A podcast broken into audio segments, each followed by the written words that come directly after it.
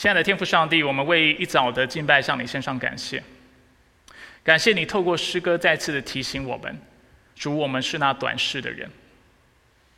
所以，我们生命当中，主，我们常常会有抱怨，我们会有许多的哀怨，许多的不开心，因为主，我们只看得到我们的问题、我们的困难，只看得到我们的不幸，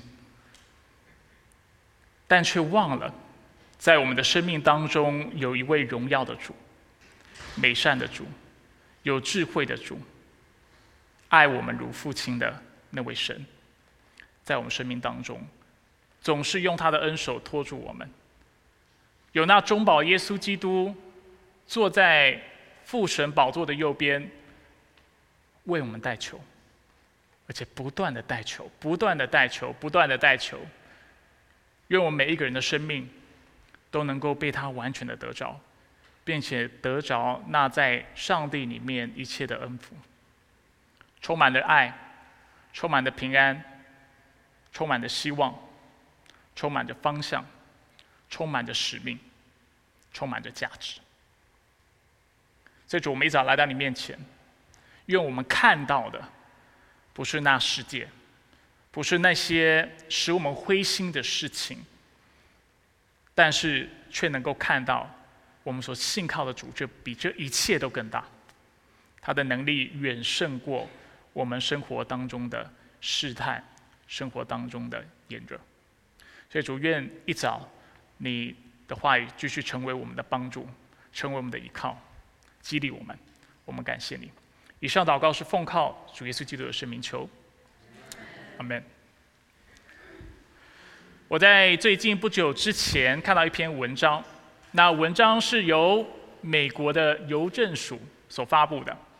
谈到去年三月到九月六个月的期间，美国一共啊，就是美国的邮政署一共处理了四百七十亿的普通邮件 （first class 的 mails or packages），其中共有七千三百万的邮件是送错了地址。当然，你听到七千三百万，你会觉得这是一个很大的数字。那你也不希望你的信是那七千三百万当中的其中一封，但是其实用百分比来算，这总共是百分之零点一五，啊，以呃任何国家来计算，其实啊这样的控制是做的还不错的，就是说这样的一个啊发错地址的这样的一个情况，还算是比例上是比较少的。然而有一件事情是我希望大家留意的，也是当时我在。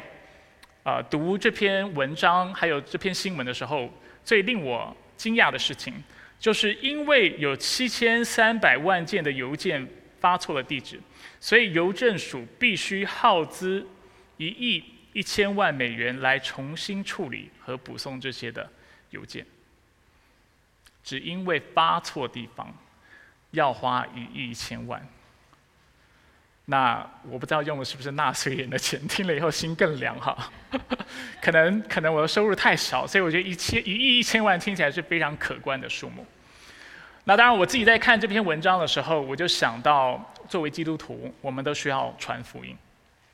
我自己也有许多的经历，就是如果今天在网络上，如果我是买了一个我期待已久，然后一直想要买的东西，如果他比如说明天要寄到，结果他没有寄到的话。是发错地方的话，我会何等的难过，甚至何等的愤怒，马上打电话去，比如说 Amazon 跟他们抱怨。但是我就想到，其实很多时候，这就是教会以及我们看待传福音的方式。上帝作为一个发信者，发送消息，或者是要我们传递消息的那个发信者，他清楚的告诉我们要讲什么。但是那送信人。就是我们在座的每一个人，很多时候我们会因为偷懒、因为软弱、因为自己的原因，就没有把这信息发送到那送就是收信者或者是那非基督徒的当中，而导致的损失是什么？刚才我们说是一亿一千万的损失，对不对？对邮政署来说，但是对灵魂来说呢？这又是一个什么样的数字？我相信相信是上千上万的人，就因为教会的以及我们的懒惰和懈怠，可能灵魂就如此流失了。当然，在我们的教会，我们非常强调上帝的主权，所以也许你心里面会想：上帝不是掌管万物吗？那这个事情他不是也应当是看在眼里吗？或者这就难道不是他所预定允许的事情吗？某种程度上，我们可以说是的，但是我们不能够因为上帝的主权而忽视了我们的责任，不是吗？约拿今天从上帝那里清楚领受的话语，叫他去哪？去尼尼围城宣讲上帝的话，结果他没去了。那没去了是谁的责任？是上帝的责任吗？还是约拿他自己的责任？约拿不是吗？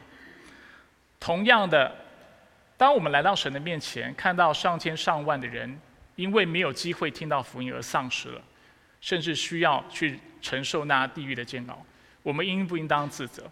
应不应当难过？而认为这是肯定的？所以。在这接下来这几周，我们要继续透过约拿书来思考福音的内容，或者什么是福音，并且我们要如何传福音。过去我跟大家说，约拿书是历代的神学家口中所说的，就是非常好的教导人怎么宣教以及传福音的指南。不过大家应该有留意到，就在过去的几周，虽然我们我是逐章逐节为大家解释约拿书的内容。但是其实我们能够谈到传福音的部分还是非常有限的，而接下来这几周，大家可能以为我们上周已经谈完约拿书第四章，所以我们说完了，对吧？但其实，在接下来几周，我们会更多的把目光放在传福音的这个主题上，来思考什么是福音，什么是传福音。首先，我们先来复习一下什么是福音以及传福音。福音简单来说就是好消息，那传福音指的是什么？就是把这个好消息说出来。提摩太前书一章十五节是如此界定福音的。我很喜欢这节经文，因为它用非常精简的方式为我们表达了福音是什么。福音就是基督耶稣到世上来是要拯救罪人，这就是福音。福音怎么传？福音肯定是要说出来的。如果你在我们教会聚会一段时间，会知道我常说。福音需不需要活出来？当然要，因为你是属神的百姓。但是我们不能够认为我们只要活出来，我们就可以不说。因为传福音就本质上来说是需要透过宣讲而使人得知的。所以非常知名的一位学者，他叫做 D.A. Carson，卡森，他如此说：“他说，因为福音是好消息。”那好消息是要宣布的，所以消息是拿来宣布的。如果我们真认为福音是消息，并且是好消息的话，那自然的这个消息要使别人被得知的最好的方式，就是把它宣扬出来，把它宣讲出来。那在未来的信息，我们会更多来讨论到什么是福音，以及怎么传福音。那在讲到传福音的时候呢，有几个元素是我们每次都要想到和提到的。我看得出来，这边的弟兄姐妹要照投影片很困难哈。我们这段时间会跟教会沟通，事实上已经在沟通，希望这边也能够加一个投影机，帮助大家在这里也可以看到信息的重点。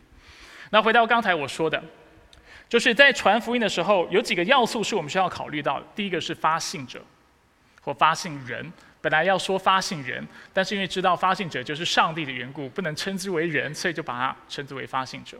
除了发信者之外呢？啊，有送信的人，就是我们在座的每一个，尤其是基督徒。然后再有收信者，然后既然它是一个信息，当然我们要讨论信息本身到底这个信息是什么。那除了信息之外呢，我们也要思考一件事情，就是我们所在的文化和处境是如何影响我们传福音。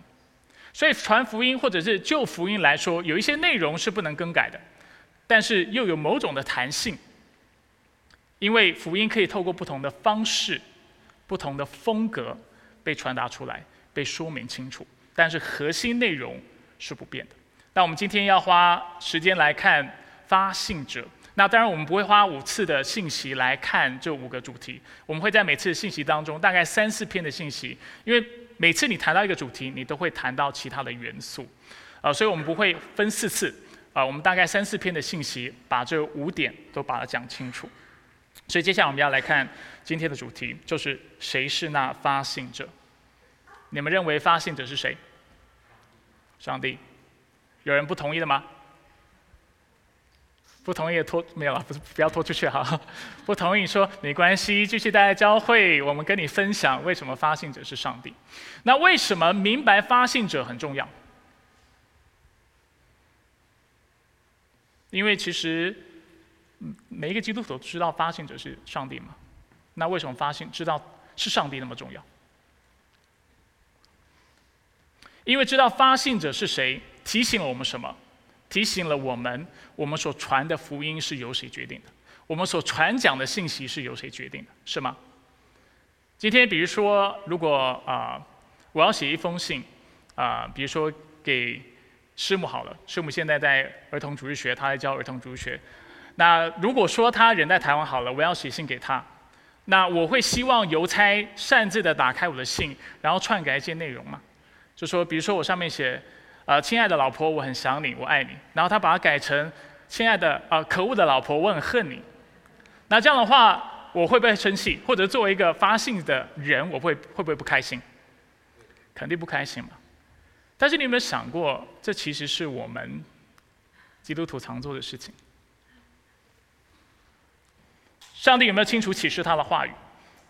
启示他的真理，告诉我们福音该说什么？有。但是我们好像蛮喜欢依照自己的口味、对方的需求、个人的考量，我们去篡改或者是改变我们所传的福音的内容，是吗？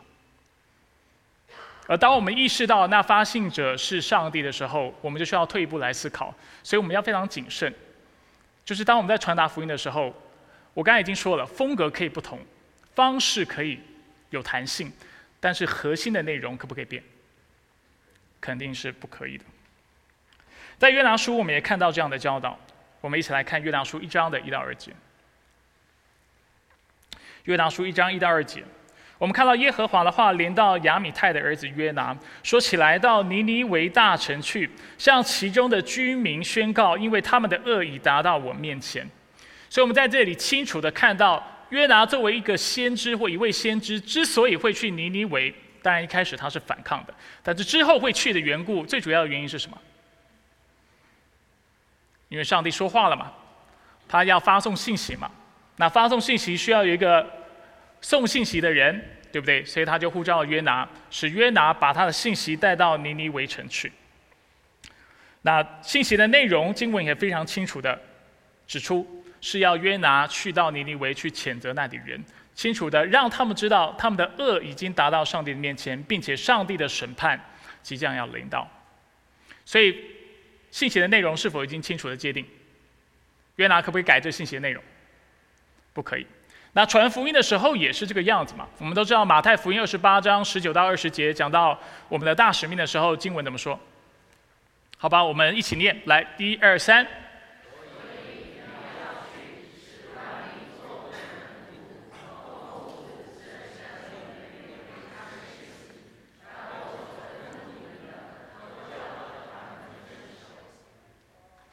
是，大家有没有发现大使命的最后一句话，清楚指出教会要教导的东西是什么？教导主耶稣基督所吩咐的话嘛。所以这其实当然这节经文也是其中一个原因哈，在我们教会，我们通常喜欢强调做门徒或使人做门徒多于传福音的概念。因为圣经从来就没有只停在把福音说清楚，但却是把什么说清楚？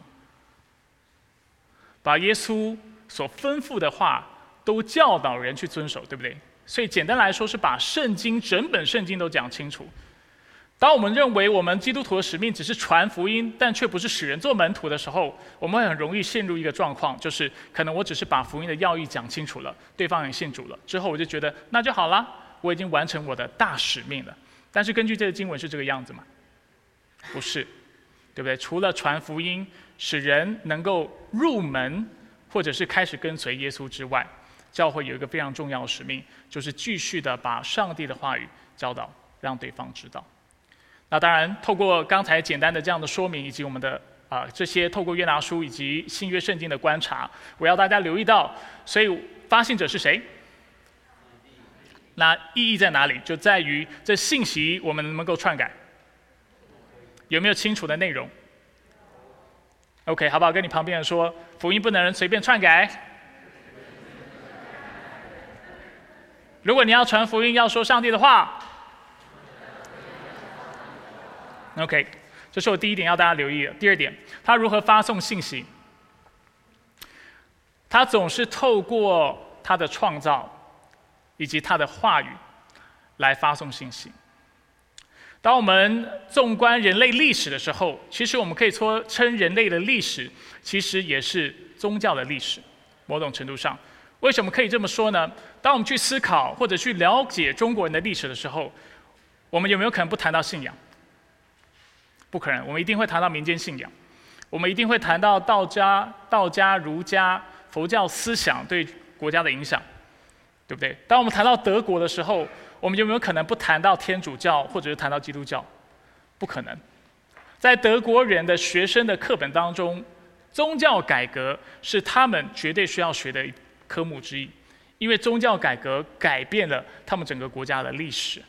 同样的，谈到美国，有没有可能不谈到信仰？不可能。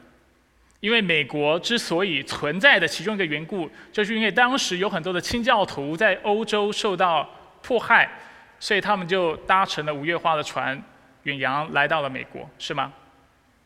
所以使得这个美国这个国家就是被兴起或被建造。所以当我们去看国家的历史、人类的历史的时候，我们发现这都是当中都说明了，或者是向我们传讲了宗教的历史，让我们看到人跟信仰。是离不开的，那这其实不意外，因为古人一直都认为，我们其实可以透过观察大自然、观察世界来认识神的，一直以来都是这个样子，一直直到可能启蒙主义以及我们现在的社会，我们会认为哦，好像当然我们现在更多人是无神论者，对吧？但是过往的人，比如说看到气候不好、天灾人祸的时候，他们认为这是谁造成的？上天对不对？某个神明，或者是看到他农作物丰收的时候，他会想要向谁献上感谢？神明吗？所以历代以来，其实人都是这么理解这个世界：这个世界是有神的，而且是从神而来的。那在约拿书里面，我们也看到很多这样的线索，让我们看到上帝不过呃不断的透过他的创造，透过万物在向我们说话。向我们传达它是存在的，并且向我们传达它的旨意。我们要把经文列出来，大家就回忆一下。那或者大家可以打开自己的圣经来看。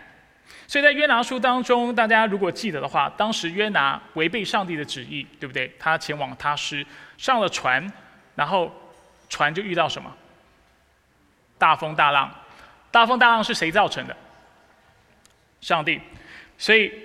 一章五节，我们就看到水手的反应是什么？水手都惧怕个人哀求自己的神明，他们不认为这只是一个大自然的现象，他们认为当中是有神明，所以他们第一件做的事情就是：是我的神吗？是你的神吗？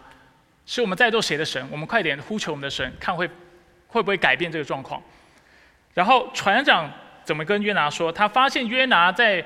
船舱船船底下在睡觉的时候，他说：“你怎么还在沉睡呢？”一章六节，起来求告你的神明，或者神明顾念我们，使我们不致灭亡。而当他们就是在执签发现这个罪魁祸首是约拿的时候，他们就访问约拿，或者是就问他：“你到底从哪里来？你是谁？”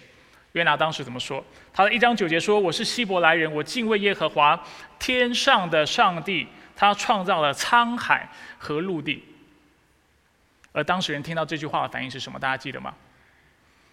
他们就非常惧怕。为什么惧怕？因为他们清楚的知道，之所以会有狂风巨浪的缘故，是因为有一位叫约拿的人，他逃离神，他不顺服神，来到他们的船上，而导致这样的状况。而这也是圣经一致的教导，让我们看过看到神，我们的上帝不断的透过他的创造在对我们说话。罗马书一章二十节。自从到天地以来，上帝的永能和神性是明明可知的。虽然眼不能见，但借着所造之物就可以了解看见，叫人无可推诿。不过这里有一个问题，就是上帝虽然透过大自然、透过万物清楚的在向我们说话，清楚的让我们知道他是存在的，甚至透过人的良心，因为人都是他造的，都有良心，使我们知道善恶。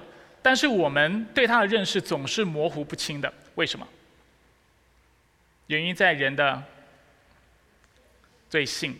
如果在我们教会有啊接受很多装备课程的，会知道我们常强调这个概念，让我们看到上帝透过万物的启示是清楚的。但是因为人有罪，所以我们总是看得模糊不清。所以好像知道有神，明明知道有神，但却不知道他是谁，不知道怎么敬拜他。明明知道有善恶的分别、对错的分别，但是心里却不知道到底怎么做才是真正的善。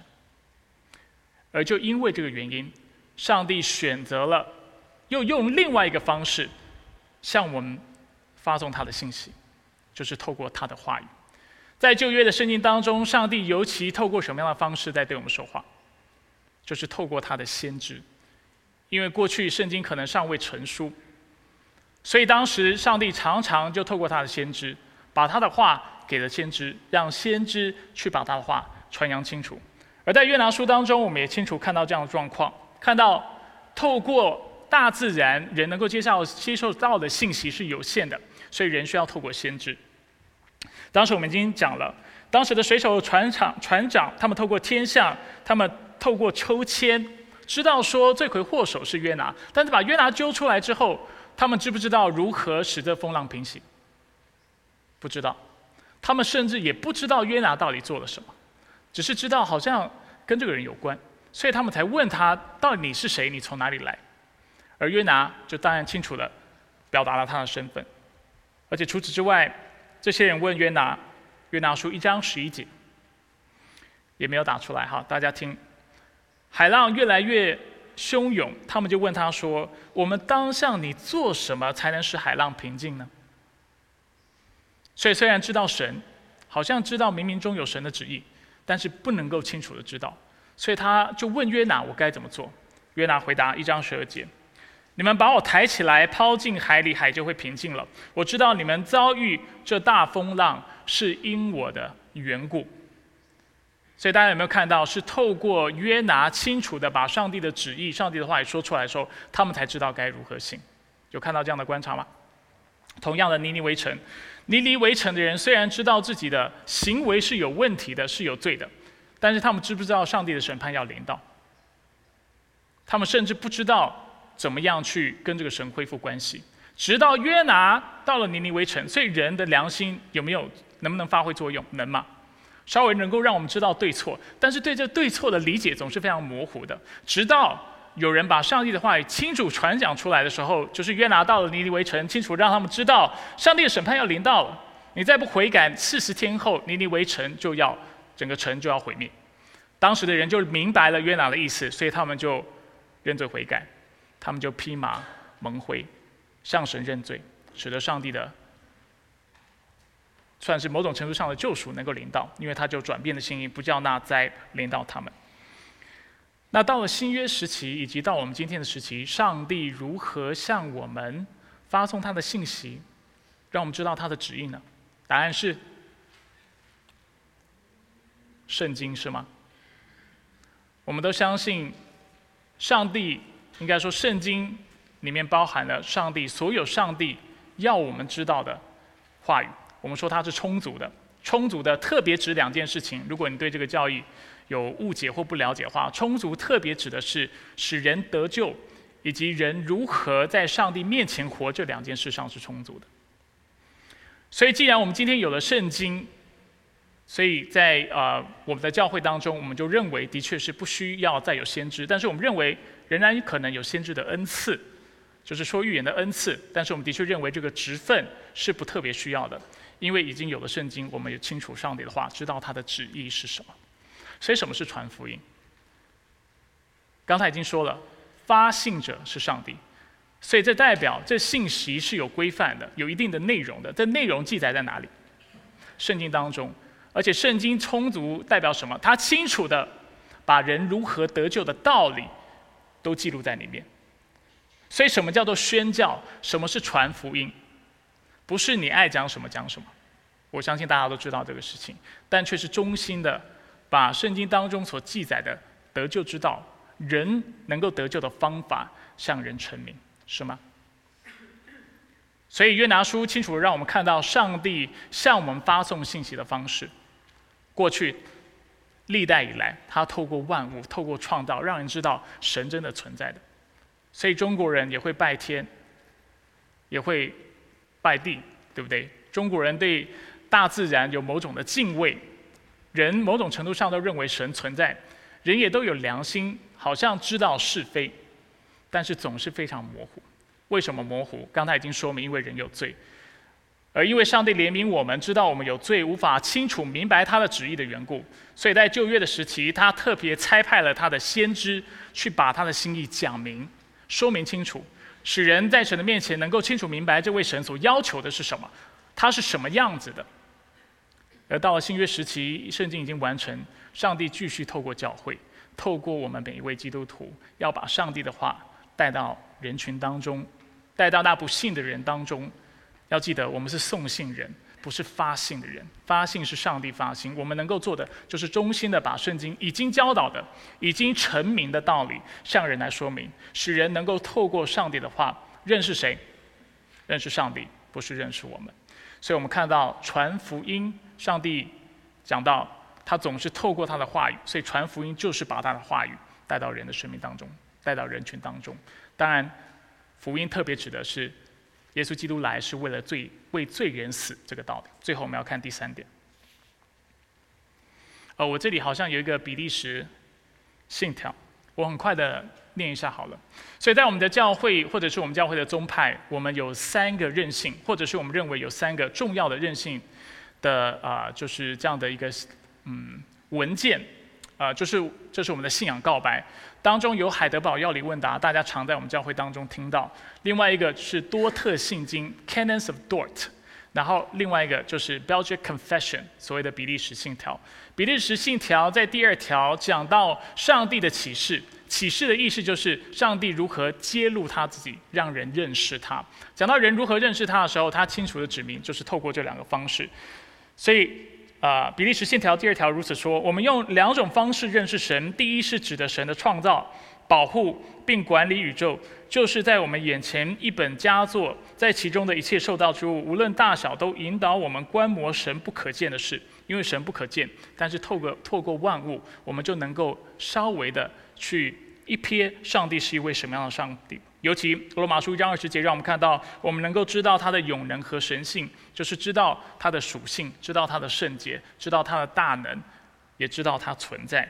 正如使徒保罗在罗马书一章二十节中所说的：“凡事都足以叫人知道，心服口服，无可推诿。”所以，当人来到上帝审判台前的时候，人没有资格，也没有权利跟神说：“我不知道你。”上帝会说：“难道你没有良心，不曾知道对错吗？”难道你没有意识到，当你观看宇宙万物，你会发现这不是由人的智慧跟能力所创造的吗？所以人到神的面前，透过万物是无可指责的，而应该说是啊无可推诿的，是有得指责的。因为人在神的面前都违背了自己的良心来行事。另外一个方法，因为虽然万物的这样的启示是清楚，但因为人的罪性无法清楚明白，所以第二就是借着他的圣言，他的 Holy Word，就是他的话语，就是圣经将他自己更清楚、更完全的启示给我们。那就是说，在今生对于他的荣耀以及我们的救恩所应当了解的事，都在圣经中记载了。那当中的内容，我刚才已经为大家说明，我们就继续看下一点，所以他为何发送信息？我们上周有提到。上帝是一位什么样的神？大家记得吗？美善，对不对？美善包含哪方面？哪两方面？公义和慈爱。所以某种程度上，我们可以说，上帝为什么发送这信息？因为他是一位美善的神，同意吗？但是我们不能够只停在这里。这样的理解，纵使没有错，但是也是可能是非常危险。因为基督教不是一套哲学，基督教不是一个观念，也不只是一种思想。神没有要你在那边去评断他，或者是透过圣经或透过牧师的讲道说，对，神是美善的，然后就停在这里。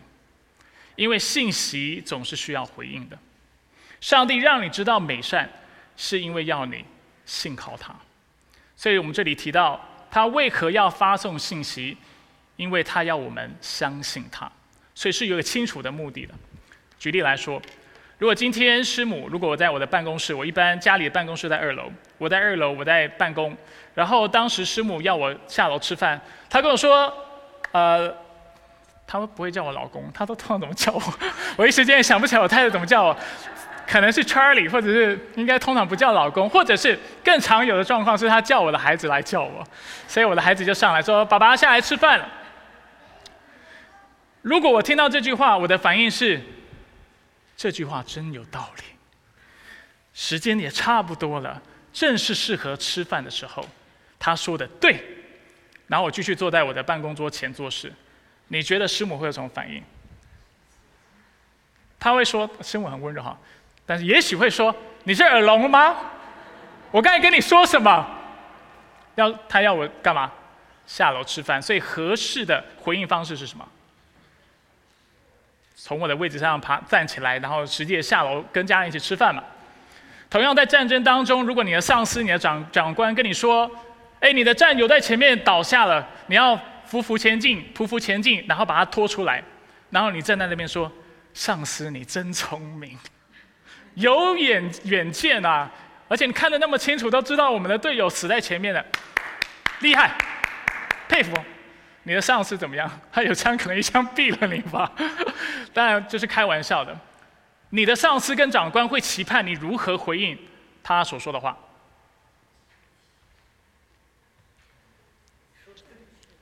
还不确定啊，就是进入战战场嘛，匍匐前进嘛，实际的把你的战友从当中拉出来。那我不知道大家有没有想到，我们其实常常这样回应神。我们把基督教当成大道理，当上帝跟我们说除了我以外不可以有别的神，我们分析分析本身没有错，对不对？我们开始思考。是的，他是那圣洁的神，他是祭邪的神，除了他以外，不能有别的神。哦，耶和华那三位一体的上帝是独一的神。嗯，阿门。你觉得这样的回应对吗？对一半，不能说他错。但是上帝要你怎么回应？除了刚才的回应之外，他要你去除你生命当中的偶像，远离罪行。如果你家里有拜偶像的东西，就把它丢掉，对不对？实际的来到他的面前来敬拜他，一生为他而活，按照圣经的教导来过日子，不是吗？圣经说不可做假见证的时候，他不是要你分心，只是说哦，所以上帝要我们诚实，人应当诚实。据点，虽然这样理解是对的，但是上帝的心意是什么？上帝的话语，他的信息要求人要以行动来回应。不是只是听听，也不只是说我懂了，你懂了没有用嘛？就像师母叫我从楼上下去吃饭，我说，他说吃饭了，知道了。下一次他再叫我吃饭，就不是那么温柔了，对不对？同样的，上帝在告诉我们，在教导我们爱人如己的时候，爱是很久忍耐，又有恩慈。我每次讲到爱的真谛，就想用唱的话。所以我刚才那语调有点不一样，因为我差点把它唱出来。爱是很久忍耐，忍耐又有恩慈。然后我们看完圣经以后，就是基督教博大精深，有道理，说得好。上帝是一个重视爱的神，然后我们也应当要爱，就是概念上知道。但是神其实要我们回应的方式是什么？实际实际的去爱人嘛。你听了一堆道理，有了一堆的知识，不去做，那有什么用呢？那这就是我们对福音信息应当认识的地方。他是上帝，我们是人。上帝说话的时候，他不是只是要我们听见。Not only he wants us to hear him，听见，但是要 listen to him，要听他，是吗？很多时候我们在教会，我们看圣经都听见了，我知道你们听见了。我看圣经，我也常看见了。但是我们要听他，我有没有顺服？很多时候我们是没有顺服的。我们把基督教当成道理哲学，跟一堆合理的真理，但却没有因此带出正确的回应。在约拿书当中，我们也看到，当上帝吩咐约拿去尼尼微城传道的时候，他期盼约拿要干嘛？实际的去嘛。当上帝透过约拿让水手们知道怎么样让大风大浪能够平息，就是把它丢到海里。大家还记得水手一开始的反应是什么吗？一章十三节，水手们竭力划桨，想要把船靠回陆地，却是不能，因风浪越来越大，扑向他们。所以他们一开始没有听，他们虽然听见了，但是没有听他，只听见他，没有听他，没有顺风。他们就努力的想要靠自己的方法，想要回到陆地上，使大家能够生命得到保保全。但是没有用。我们清楚看到，只有当人顺服神的时候，只有当水手。透过约拿所宣讲的话，实际的把约拿抬起来丢到海底的时候，风浪才平息。同样的，尼尼围城，当上帝透过约拿让他们知道审判临到的时候，他是不是只是要他们知道这个事情？不是吗？他要他们回应，而且是向神回应。现代人可能听到有了要大地震了，你会干嘛？搬家。但是其实。那上帝话语临到的时候怎么样？很多时候我们逃跑。那我不去教会了，教会太多束缚了，太多要求了，太多道德的是非了。我们也回应了，但是我们的回应是否认神，否认他存在，否认他的话语对我来说应当有权柄的规范，我应当顺服。我们用错误的方式回应，所以当人说话的时候，只能聆听和顺服。大使命也说到。要除了我们要去使万民做他的门徒，奉父子圣灵的名为人施洗之后，最第三句是什么？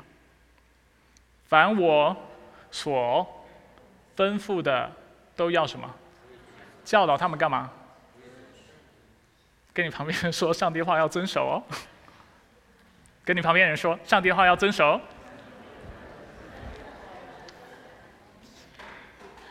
有没有发现很明显的经文的？根据跟线索证明，但是我们常常好像没看到一样。耶稣基督从来没有说，就是你信主之后，你就反正也拿到天国的门票，你就在家翘着二郎腿看电视，做你自己想做的事情。没有，他要我们一生的来顺服他，来跟随他。但是我们现在要来思考人如何顺服，因为今天我要大点说到是要透过什么方法，我们来亲近神，相信嘛，对不对？上帝为什么向我们传达他的信息？他要求的是相信。那为什么用“相信”一词来说明？因为相信带来顺服。在海德堡药理问答当中，啊，我们一般是如此界定信心的：信心是什么？尤其他的问题问到什么是真信心？我们说信心有两个层面：第一是确实的知识，第二是坚定的信靠。什么叫做确实的知识？就是你相信福音所说的一切，以及福音所带来的应许都是真的。你相信上帝的话所说的都是真的，这是确实的知识的意思。信心的第一步，除了知道这是真的，而且你从心里认同这是真的，这叫相信之外，第二点是坚定的信靠。坚定的信靠是什么？就是相信圣经所有的祝福。都会确实的领到，所以你就将自己交在他的恩手当中。上帝会不会看过我们？所以你不止概念上相信，你要打开你的双手，领受这恩典，并且当然需要圣灵感动你，对你说话，让自己清楚知道他必看过。上帝说不要忧虑的时候，该不该忧虑？不该。大家都听到是谁说的吗？不该忧虑，因为上帝会供应我们，对不对？他恩典供我们用。当我们相信耶稣基督的时候，我们的老我就已经怎么样？死了嘛？旧事已过，都变成新的。所以我是不是得救的？你是不是得救的？所以有永生的确据是有圣经根据的，这就叫信心。你不只相信圣经所教导一切，你也相信他所带来的一一切的应许，一切的恩典。我常常提醒弟兄姐妹，当我们相信福音、相信主了之后，我们要相信他真的把我们当他的孩子，而不是用奴仆的心态想要跟他求或交换条件，好像我们过去在民间信仰当中所做的事情一样。但却要相信耶稣基督所做的是足够的，而他今天要把我们当自己的孩子一般来爱我们。呵护我们，供应我们，带领我们。而当我们的心被上帝的爱、被上帝的喜乐、恩典充满的时候，写着要理问答的改教者就表示，人就会顺服神，会甘心乐意的去顺服。为什么？因为他相信这每句话都是真的，而且上帝告诉我，顺服他的、听他的诫命的、昼夜思想他的话语的人是有福的。他的祝福肯定会临到的，所以我能够顺服他。所以顺服从哪里开始？从信心开始。在约拿书当中，我们也看到同样的观察：水手和船长对他们来说，确实的知识是什么？就是把约拿丢到海里里面的时候，风浪才会平息。那他们也要相信，当他们如此做的时候，这个事情真的会发生，对吧？他们需要相信这个应许，所以他们也要坚定的信靠。相信主，我真的做的时候，你会祝福我。而他们信了，所以他们就把约拿抬起来，丢到海里，海里就怎么样？信带出顺服。同样，尼尼围城的人是不是也是这个样子？约拿跟他们传讲上帝的信息，告诉上他他们上帝的审判要临到了。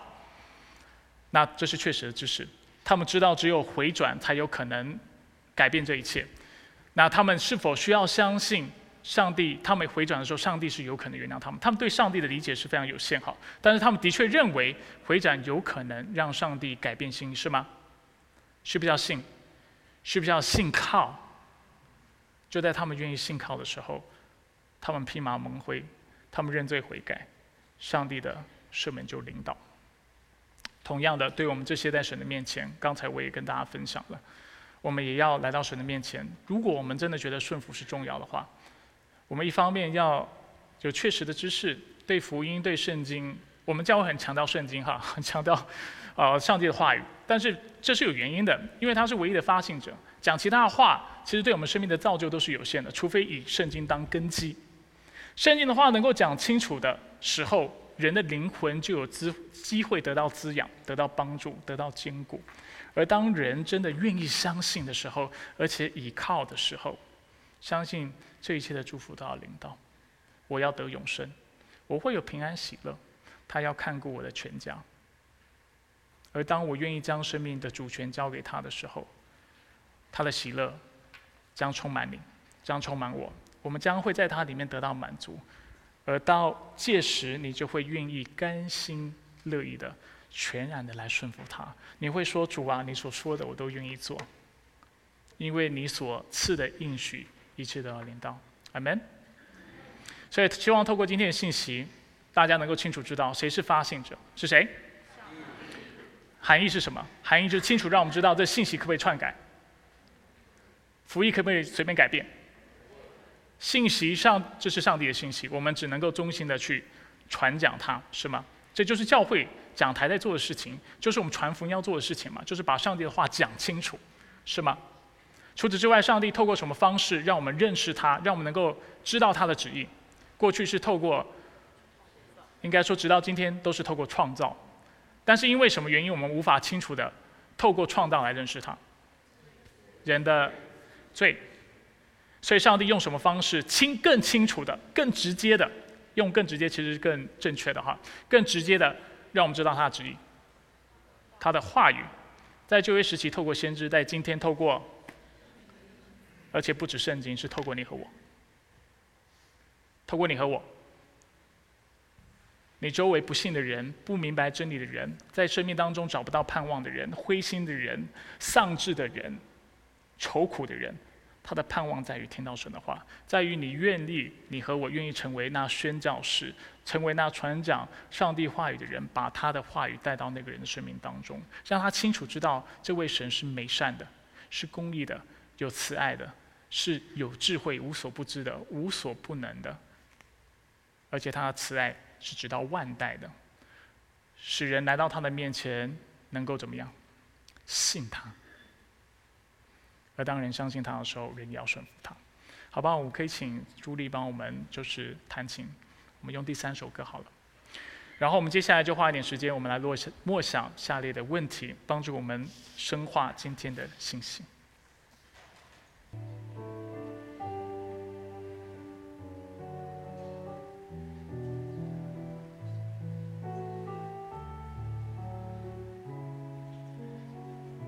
我们一起低头，我们做个祷告。主，我们来到你的面前，主愿我们透过今天的信息，都能够明白一件事情，就是我们真的要学习来相信你。所以愿你的圣灵现在就在我们心中充满我们，掌管我们的心，去除我们心中任何的黑暗、任何的害怕、任何的怀疑。主，我们愿意相信你所说的都是真的，福音所说的都是真的，圣经的话都是真的，并且他所对那信的人带来的应许也都是真的。